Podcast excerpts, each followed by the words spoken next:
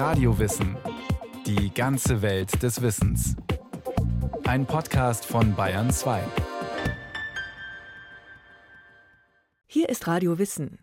Die Literatur der DDR wurde lange Zeit verächtlich abgetan, zu kniefällig, zu parteikonform. Aber es geht darin eben nicht nur um Produktion, um Arbeiter- und Bauerntheater, sondern auch um Selbstbehauptung, Empfindsamkeit und um Utopien. Worüber genau wurde geschrieben und wo hat die Zensur gnadenlos zugeschlagen? Eine Sendung von Christine Hamel. Nach dem Fall der Mauer trieb den Schriftsteller Volker Braun große Sorge um. In seinem Gedicht Das Eigentum glossierte er 1990 die Wände mit den Versen Da bin ich noch. Mein Land geht in den Westen. Krieg den Hütten, Friede den Palästen. Ich selber habe ihm den Tritt versetzt. Es wirft sich weg und seine magere Zierde. Dem Winter folgt der Sommer der Begierde.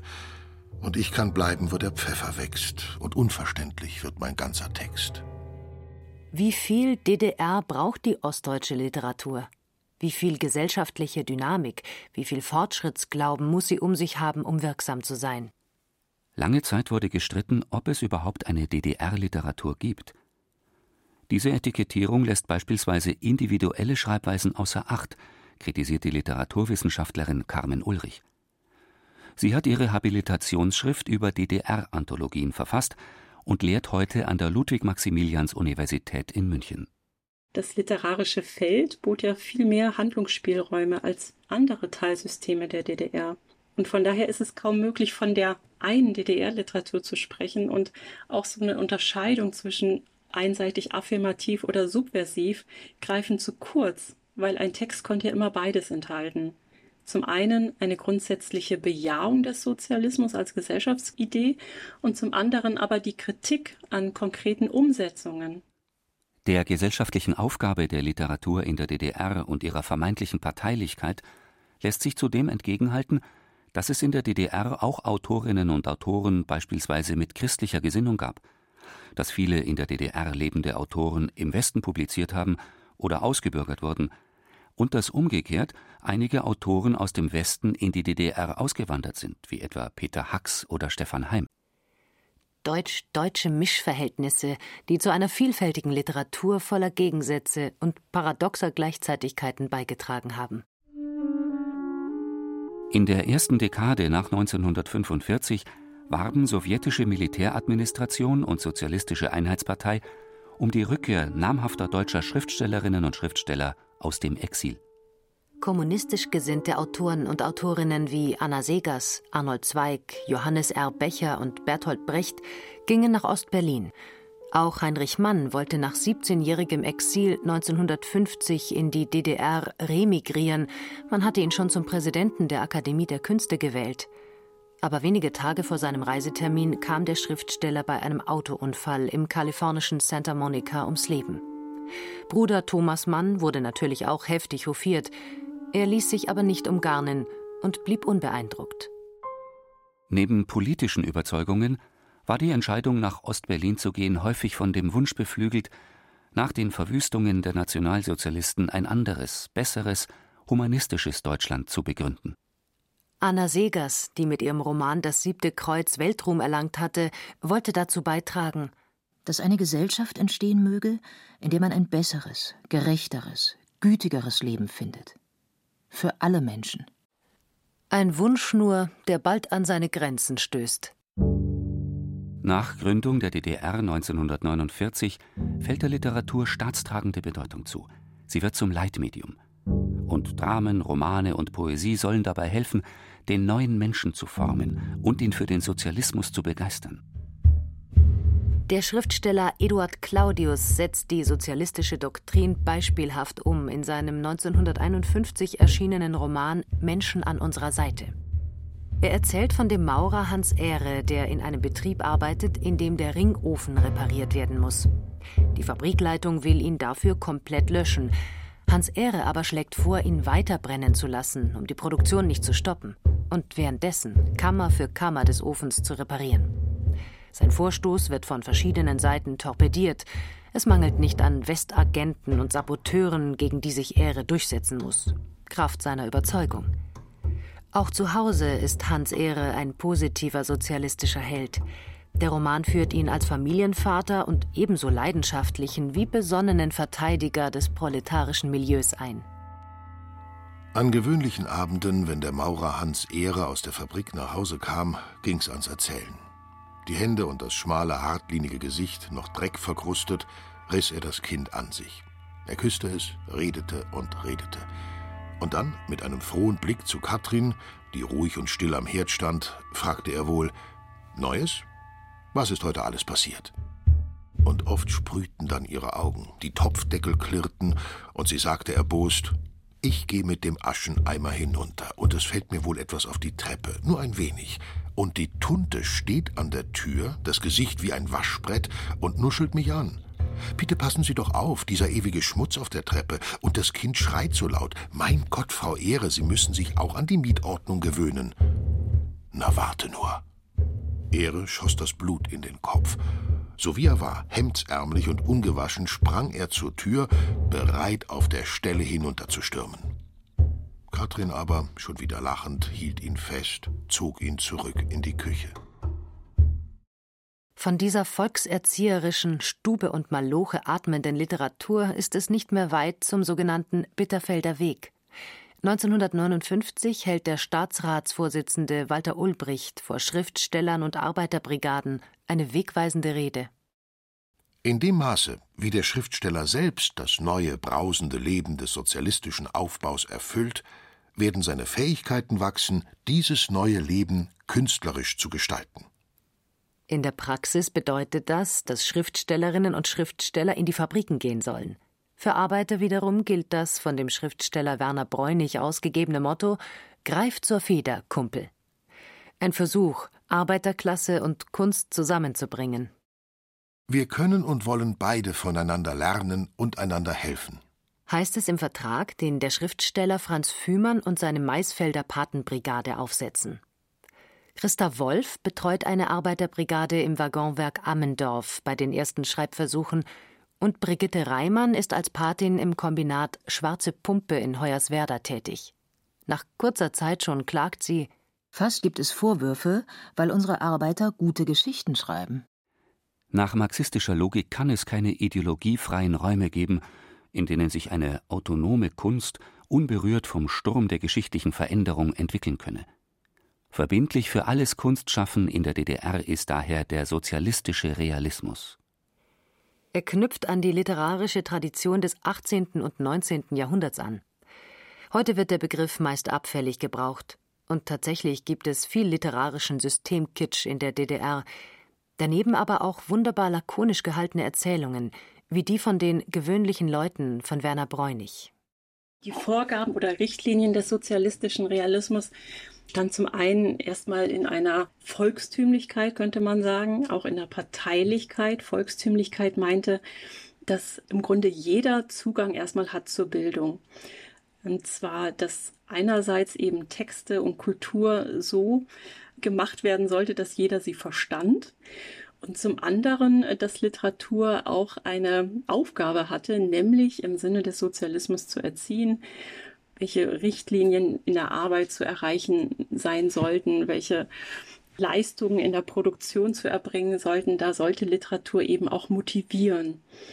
Dafür galt es als hilfreich, dann eben auch strahlende Helden in der Literatur darzustellen, die Arbeiter, die das Volk erreichen, die Helden der Arbeit, des Aufbaus, vielleicht auch Sportler oder Kämpfer im Gemeinschaftsverband. Nach dem Bau der Mauer 1961 gibt es in der DDR eine sogenannte Ankunftsliteratur. Ihren Namen verdankt sie der 1961 erschienenen Erzählung Ankunft im Alltag von Brigitte Reimann.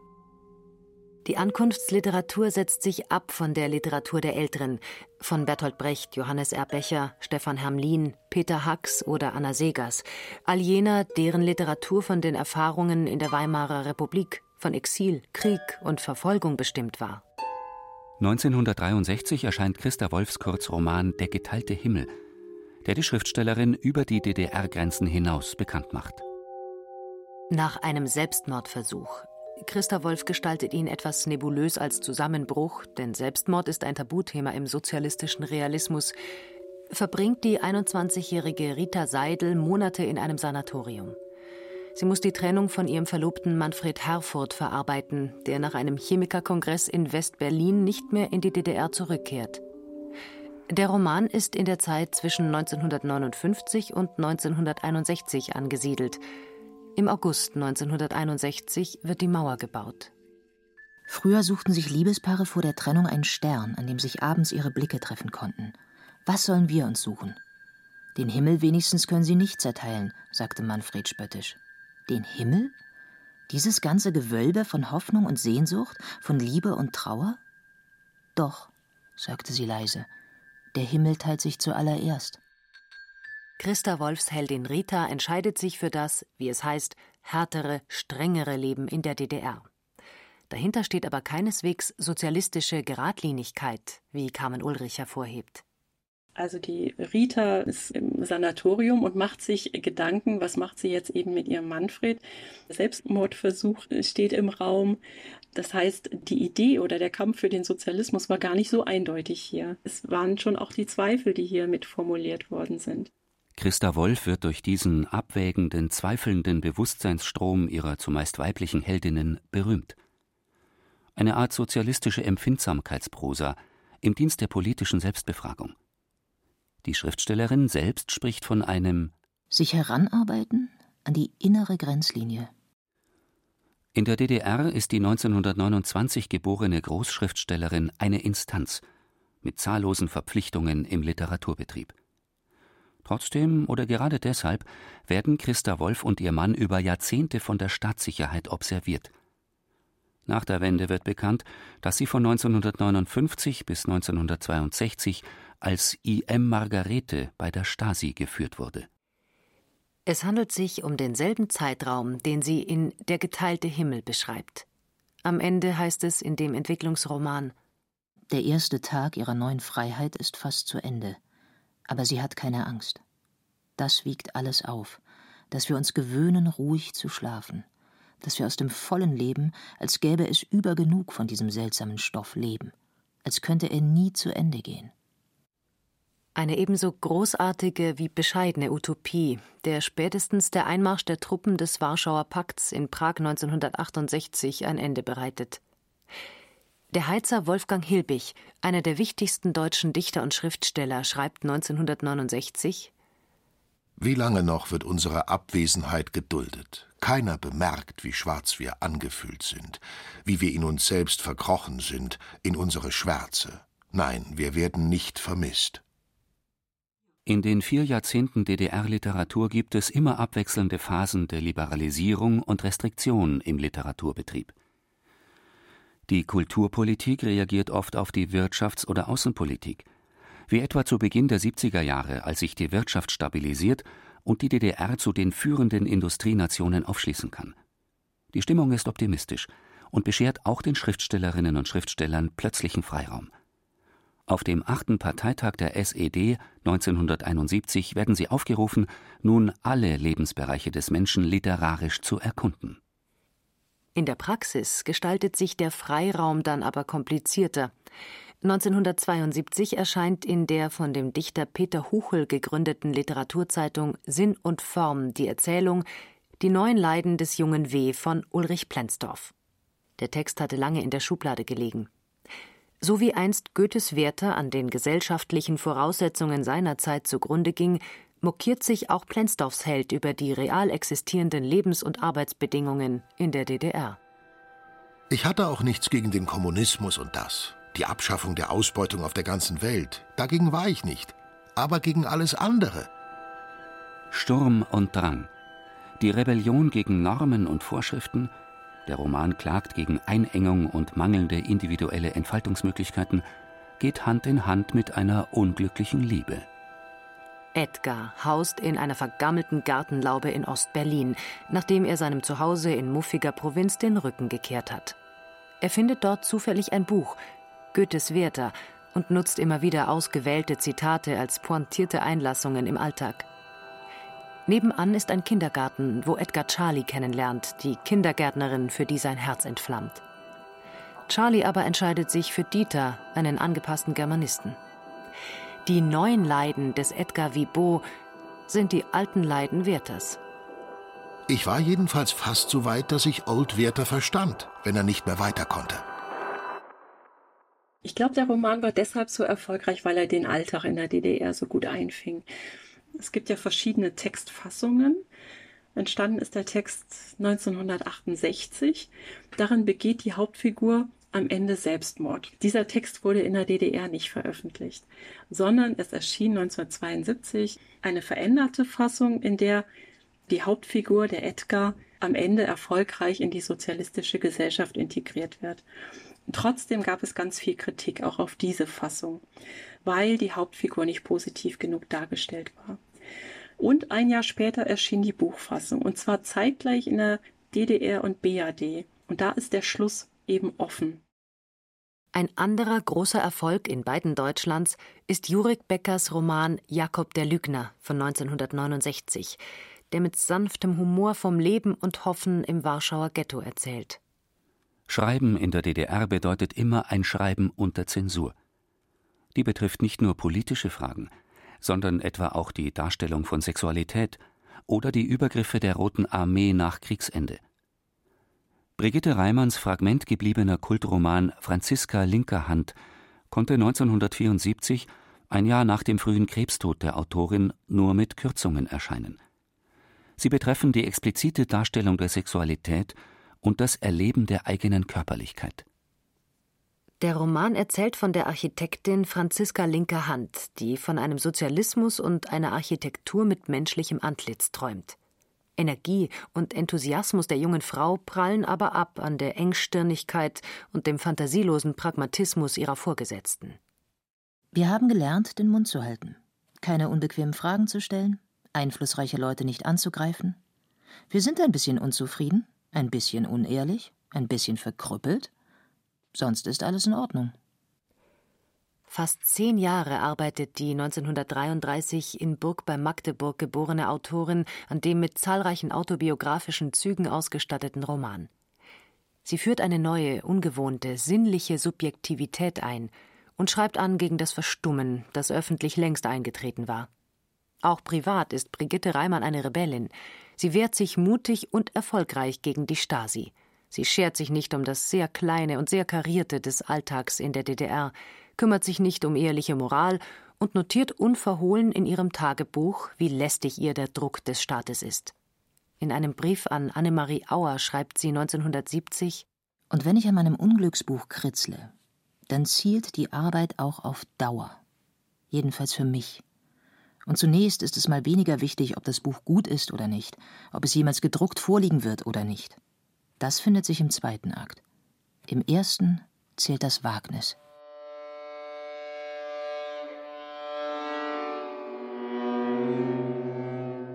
Das Wagnis interessiert auch Heiner Müller, der neben Christa Wolf zu den wichtigsten DDR-Autoren zählt.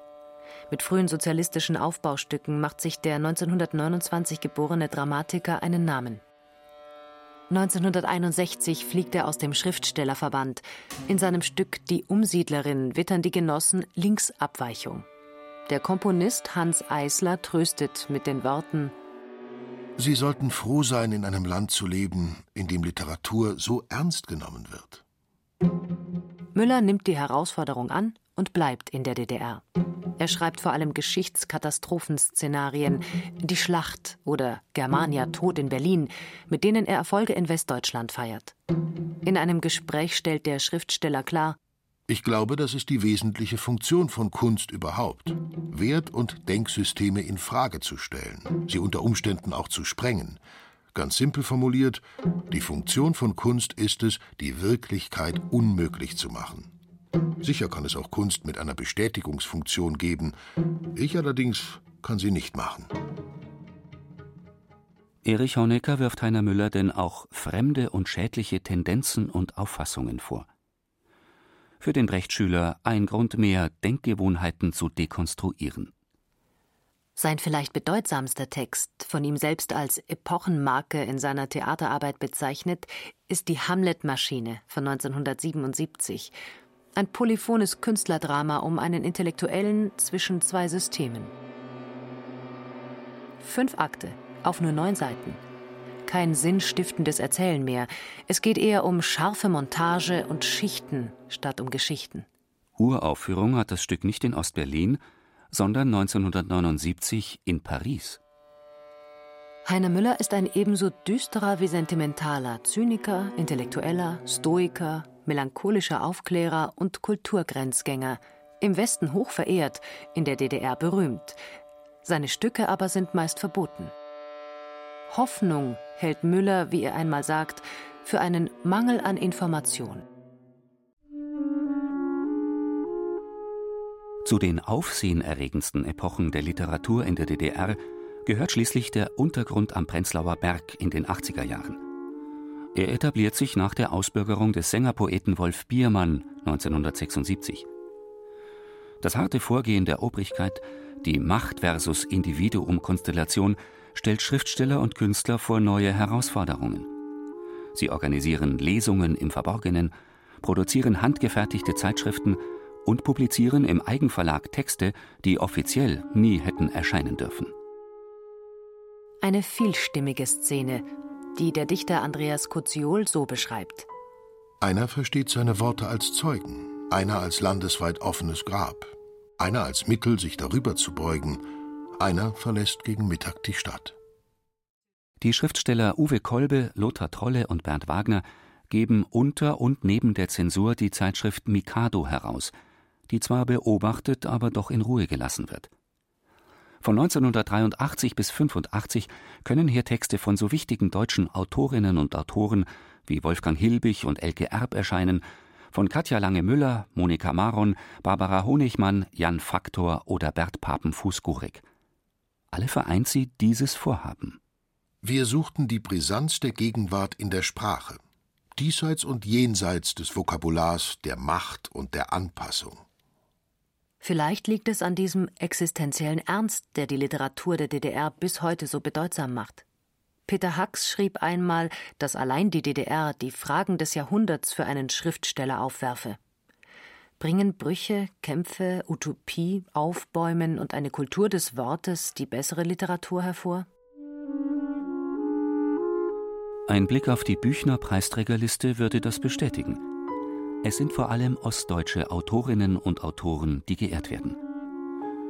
Grau mögen die Fassaden in der DDR gewesen sein. Die Literatur war, neben gewiss auch viel stromlinienförmigem, bunt, unerhört, bewegend und oft ungeheuer gut, sogar herausragend.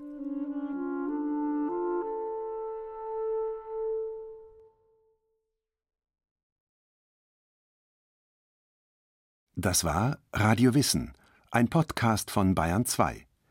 Autorin dieser Folge Christine Hamel. Regie führte Irene Schuck. Es sprachen Berenike Beschle, Katja Bürkle, Friedrich Schloffer und Stefan Wilkening. Technik Susanne Herzig. Redaktion Andrea Breu. Wenn Sie keine Folge mehr verpassen wollen, abonnieren Sie Radio Wissen unter bayern2.de slash podcast und überall, wo es Podcasts gibt.